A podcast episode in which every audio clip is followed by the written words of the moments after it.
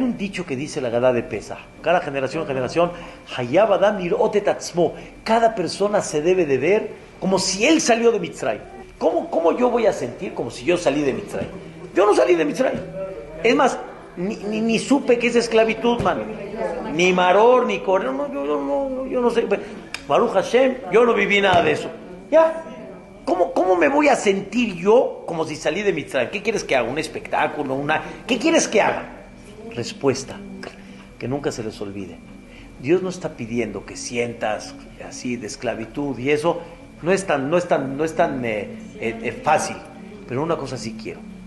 Cuando Am Israel salió de Mitzray, ellos salieron con fe, a cegas, y diciendo, lo que Dios me diga, lo voy a hacer.